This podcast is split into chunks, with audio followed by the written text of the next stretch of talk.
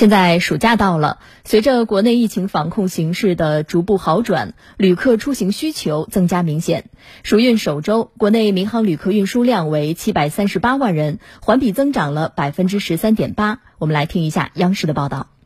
进入七月，民航单日航班量持续保持在一万班以上。其中，七月八号、十号单日航班量均超过一万两千班，恢复至二零一九年同期约百分之六十四点五，整体恢复态势持续向好。七月四号至十十日一周内，旅客运输量为七百三十八万人，环比增长百分之十三点八。考虑到海外留学生回国等国际人员往来的需求，民航局正在国务院联防联控机制统筹下，稳妥有序恢复国际定期客运航班的工作。加快推进国际航空市场的恢复，逐步增加国际航班的数量。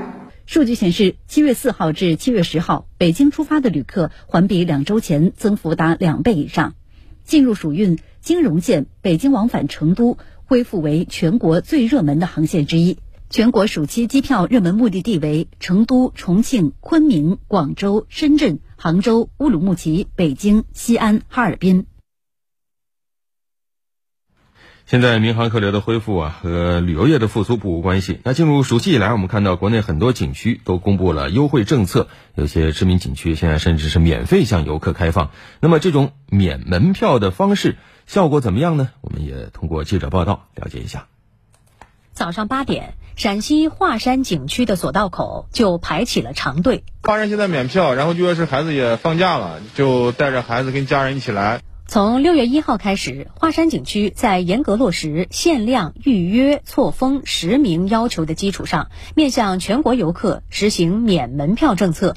这也让华山日均接待游客接近两万人次。这一段时间来以后呢，人也比较多了，呃，生意也比较多的人感到呃有了气势，感觉还是比较满意的。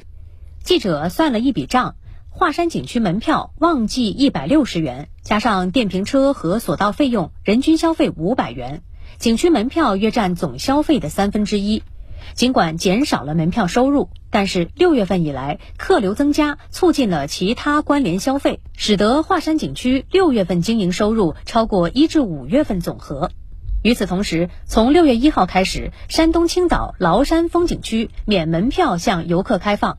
截止到七月十号，崂山景区已接待游客近六十万人次，比去年同期增长百分之五十八点七。门票一家五口人就省大概八百块钱啊。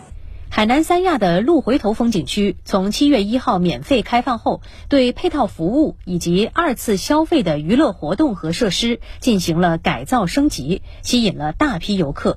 觉得建设的不错，尤其是摆渡车这个挺贴心的，就是比如老人孩子有的时候累什么的，我觉得就是挺便利的。游客流量呢同比呢有一个百分之两百的增长，啊，也是起到了很好的这个拉动的效应。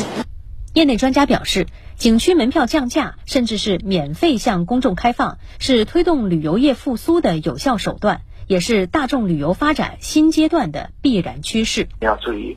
分类施策，因地制宜，要注意在政府的主导的旅游目的地发展和景区的这个经济利益和目的地居民的发展的这个需求之间，要寻求一种动态的平衡。